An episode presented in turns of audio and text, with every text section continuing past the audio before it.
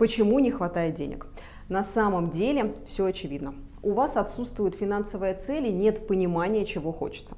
Наличие цели очень важно для движения вперед. Тогда появляется мотивация к действию, сразу находятся разные пути решения, в том числе появляются новые источники дохода. И все только потому, что есть бешеное стремление получить желаемое.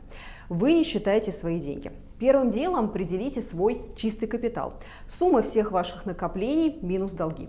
Когда на руках есть реальные цифры, то становится проще оценить свое реальное финансовое положение. Вы не инвестируете в фондовый рынок. Боитесь или просто не понимаете, как работают разные финансовые инструменты на фондовом рынке. Каждый, кто заботится о своем будущем, держится правила сформировать инвестиционный портфель, а не держать свои кровно заработанные на депозите и на убой кормить инфляцию. Не ленитесь, вникайте и используйте возможности для заработка с заботой о себе.